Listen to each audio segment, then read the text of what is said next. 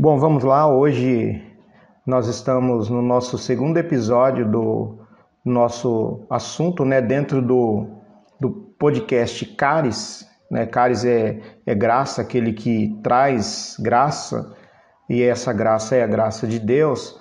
E dentro desse podcast nós estamos fazendo a, alguns episódios né, sobre a questão do suicídio é, entre pastores, ou suicídio de pastores. E nós fizemos um, o primeiro episódio, é, como uma introdução no assunto, e eu terminei aquele episódio é, com, uma, com uma indagação.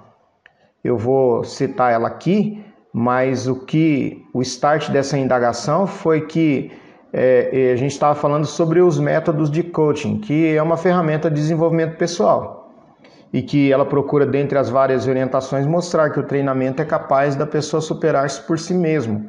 É, bastando para tanto aplicar aquelas metodologias do, do, do coaching, né? E acreditar em si mesmo.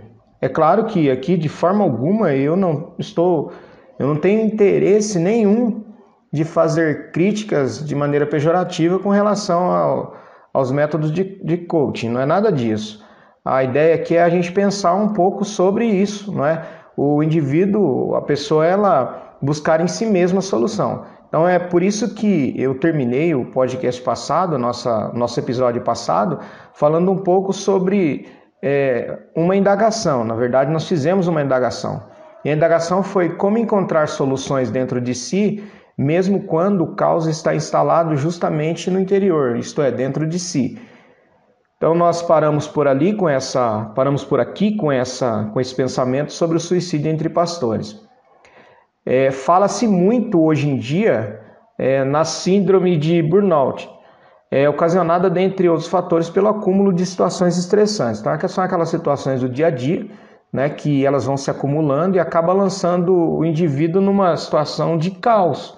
E aqui é psicologicamente, fisicamente e emocionalmente.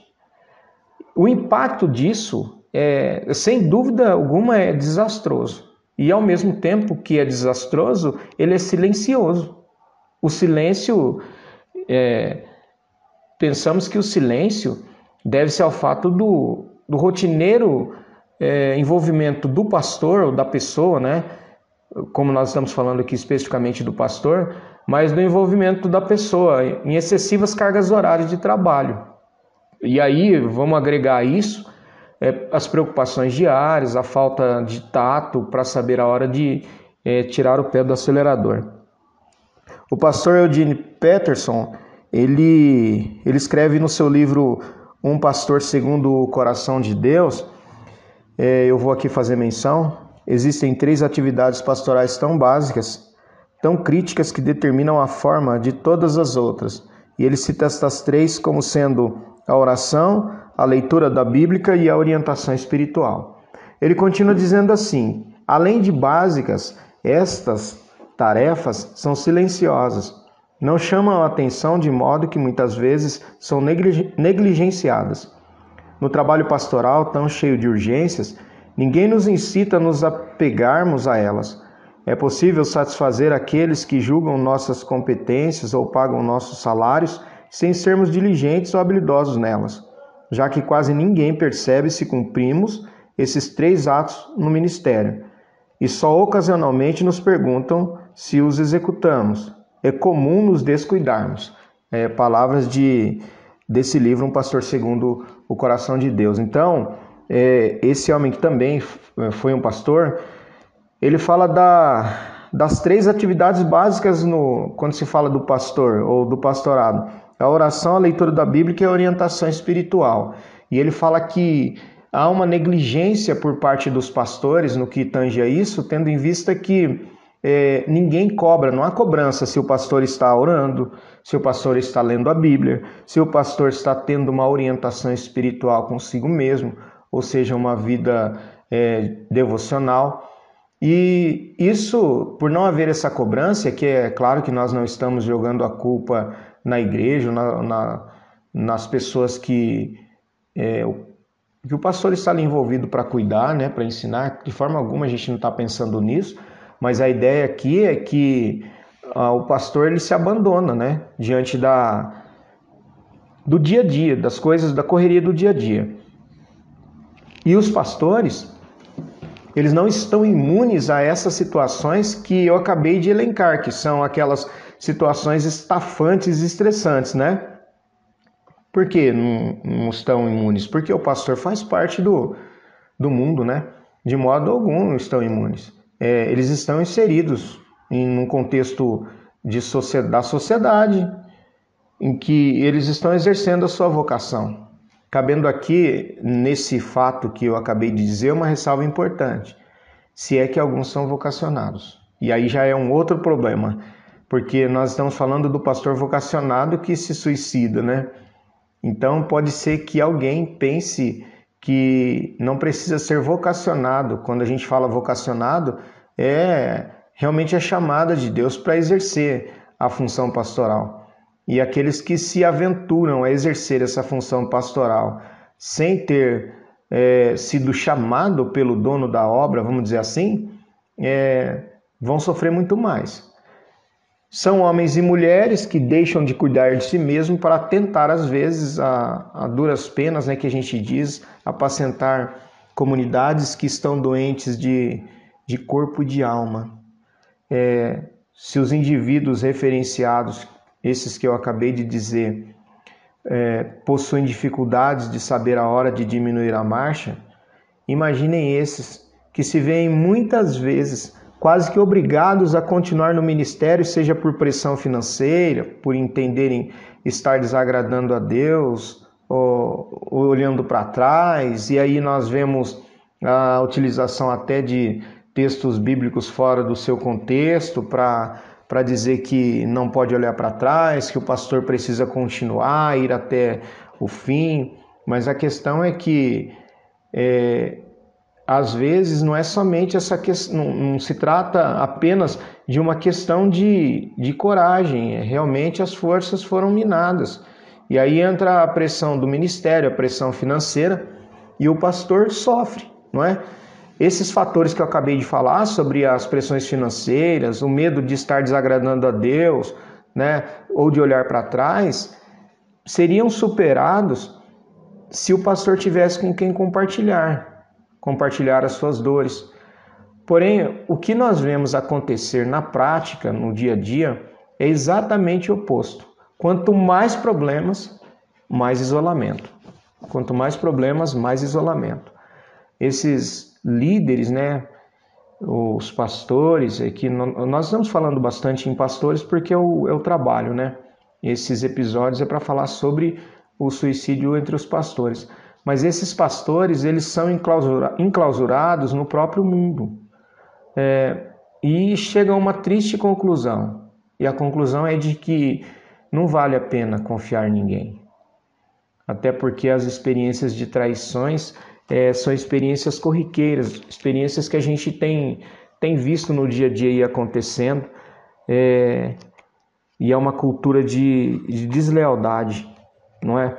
Eu faço menção de um livro é, que chama Lealdade e Deslealdade. Eu não sei se alguém aí que está me ouvindo já já fez a leitura desse texto. É de um pastor chamado Dag Hevard Mills e ele fala a respeito do, do assunto do porquê é importante a gente falar sobre essa questão da lealdade, né? Ele fala nos seus tópicos ali, logo no início do livro, que lealdade é a principal qualificação de todo ministro. Então, é, todo ministro ele tem a, ou deveria ter a característica de ser alguém leal. Então, seria quase que um, uma inconsistência você falar num ministro e você não pode não poder confiar nele, né? Porque o ministro ele deve ter as, aquelas características que Paulo fala é, ao jovem pastor pastor Timóteo. Então, às vezes é, o medo de, de confiar em alguém ser traído é muito grande. É, e quando a gente fala isso, nós estamos apontando aquilo que empiricamente nós temos acompanhado no cotidiano quando se fala do trabalho pastoral. É, existe um artigo e é bastante interessante que foi publicado na página da Igreja Presbiteriana do Brasil e ele foi assinado por um, um, o seu autor é Valdeci, Valdeci Santos. E o título desse artigo que ele escreveu é Possíveis causas de depressão entre pastores. E ele fala assim, abram aspas, toda posição de liderança é solitária. No caso do pastorado, essa condição parece ser mais intensa, pois seus colegas estão sempre ocupados no cuidado com suas próprias ovelhas. Além do mais, o pastor geralmente não se sente seguro em compartilhar a dor do seu coração com outros, pois o julgamento nem sempre será gracioso. Com isso, ele se fecha e internaliza seus problemas sem conseguir processá-los corretamente. Fechem aspas. Evidentemente, quando a gente fala nesse aspecto, a, a questão da solidão não é um último, não é o único e último motivo para um pastor decidir por fim sua vida. O que temos nesse caso é a delimitação, parametrando o problema a fim de encontrar soluções que amenizam essa vertente. Então, a gente não pode falar, mas é, tentar achar os porquês. Quando a gente fala sobre o suicídio, né, é, esse, esses dias conversando com alguém e falando sobre esse assunto do suicídio, do suicídio, entre pastores e uma pessoa falou, ah, mas como que um pastor ele chega a suicidar-se, né, ao extremo de tirar a própria vida? E nós não temos respostas, não conseguimos delimitar como é, se fosse somente um, um problema, né, a solidão do pastor que levou ele ao, ao ao suicídio. E aí dentro desse desse escopo, né, dessa, desse pensamento, o objetivo aqui, fazendo essas considerações iniciais, essa pesquisa que foi o meu trabalho de conclusão de curso, é, tenta buscar, de alguma forma, tem por objetivo demonstrar que o isolamento não é a melhor maneira de enfrentamento do dia a dia, Pois o que se vê, o que a gente vê na, nas mídias, né, é na prática é exatamente o oposto. Nota-se o compartilhamento dos problemas, dificuldades e dores é, que facilitam a superação ou a solução de determinados problemas. Então, ao compartilhamento. Hoje existem pequenos grupos, né? Tem, há igrejas que trabalham com pequenos grupos. Então, mesmo não dentro da comunidade cristã, como nós conhecemos aqueles o, o, grupos que trabalham é, para amenizar o sofrimento dos outros at através do compartilhamento. Então, pensando assim, no que seria o objetivo dessa, dessas nossas reflexões, nós precisamos iniciar a construção, objetivando especificamente como influenciar a cultura que prevalece de que o pastor deve ser alguém solitário e que suas dores devem ser levadas somente a Jesus. Eu me lembrei de uma frase aqui agora que é muito, é muito, eu acho essa frase muito interessante. Essa frase diz assim que é, pessoas precisam de Deus, mas pessoas precisam de pessoas. Então, é, essa cultura né, do isolamento, essa cultura de que o, o líder ele só deve levar as suas dores somente até Jesus, mais ninguém. É, é difícil você conseguir quebrar esse paradigma, mas é o objetivo desse, dessas nossas conversas. Então, porque nós temos como. É, nós já entendemos e já temos de pronto que não será uma tarefa fácil. Por quê? Não será uma tarefa fácil? Porque nós temos paradigmas, temos é, visões de mundo que precisam ser quebradas, que necessitam ser quebradas. E isso não depende apenas de fatores externos, não é? Eu falando vou conseguir mudar a mente de alguém, não. Não. Não depende somente de fatores externos, mas também e principalmente da abertura ao novo daquele que se propõe a mudar. É, entender o novo, procurar aceitar aquilo que é novo para ele. E, mas também, por outro lado, a reflexão em si tem forte influência na mudança é, do pensamento arraigado culturalmente. O ponto de partida é procurar expor o problema. com estatísticas, considerando que muitos casos não são esclarecidos os fatores que motivaram é, esse tipo de, de comportamento. São fatores que a gente não sabe o que motivou o suicídio. E no segundo momento, a gente vai repensar as verdades é, que eu vou, eu vou aqui falar verdade absoluta e eu coloco aqui entre parênteses, tá? Parênteses, a questão das verdades absolutas, porque muitas vezes elas são embasadas no senso comum. As pessoas têm que é, as coisas elas são, elas acontecem e eles traçam ali um pensamento e aquele pensamento é o certo e todo mundo tem como certo e isso também precisa ser quebrado. E isso e sendo assim a gente precisa pensar bastante sobre isso.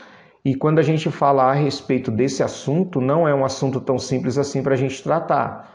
Por isso que eu, eu estou procurando ter bastante cautela, né? E existe uma, um ponto dessa questão que a gente precisa de uma fundamentação teórica para a gente embasar o início do nosso, ou aquilo que deve delinear o nosso, o nosso trabalho, ou seja, até onde nós podemos ir. E não há dúvida que a gente precisa é, pensar no chamado pastoral segundo as Escrituras. Não há dúvidas de que o chamado deve ser o ponto de partida para um ministério frutífero. É o ponto de partida. As Escrituras elas, elas são claras quando se trata desse assunto. Nós temos vários exemplos de pessoas que foram comissionadas por Deus para realizarem algo em nome de Deus. Com relação ao ministério do pastor, o ministério pastoral não foi e não é diferente. Um ponto convergente nesse assunto é que do lado humano, é, na, na maioria das vezes, quando nós olhamos para a Escritura, houve relutância em, em aceitar a incumbência para exercer o, o pastorado, o chamado profético né, do profeta do Antigo Testamento. É, Paulo, por exemplo, e aqui a gente pode citar um exemplo para continuar essa construção. O Paulo, o apóstolo dos gentios, ele tem o comissionamento do próprio Jesus, quando no caminho de Damasco é, aparece a ele, dá um veredito quanto à sua chamada. Né? Esse assunto está lá no, no livro de Atos dos Apóstolos, capítulo 9, e versículo 5, quando a voz diz para ele assim: Olha, ele, ele disse: Quem é, Senhor? E disse o Senhor: Eu sou Jesus a quem tu persegues. Dura é para ti recalcitrar contra os aguilhões. Então nós temos aqui quase que uma impossibilidade de recusa ou escusas. Vou repetir. Nós temos aqui quase que uma impossibilidade de recusa ou escusas. Porque o termo recalcitrar é o mesmo que demonstrar resistência para obedecer. Então, para Paulo, o apóstolo dos gentios, seria duro não obedecer. Duro não obedecer. Ah, é uma outra frase bastante legal que eu gosto, que é a fé cega o deixa cego para que enxergue. Daí em diante nós temos um homem que é forjado no fogo do sofrimento, não é? Para que aprendesse a pastorear corações de pessoas sem nenhuma esperança. O sofrimento na vida de Paulo é, seria inerente, porque não foi uma recomendação é, meramente humana. Se você olhar aí no capítulo 9 de Atos, versículo de número 15, é, abre aspas. Disse-lhe, porém, o Senhor: Vai, porque este é para mim um vaso escolhido, para levar o meu nome diante dos gentios e dos reis e dos filhos de Israel.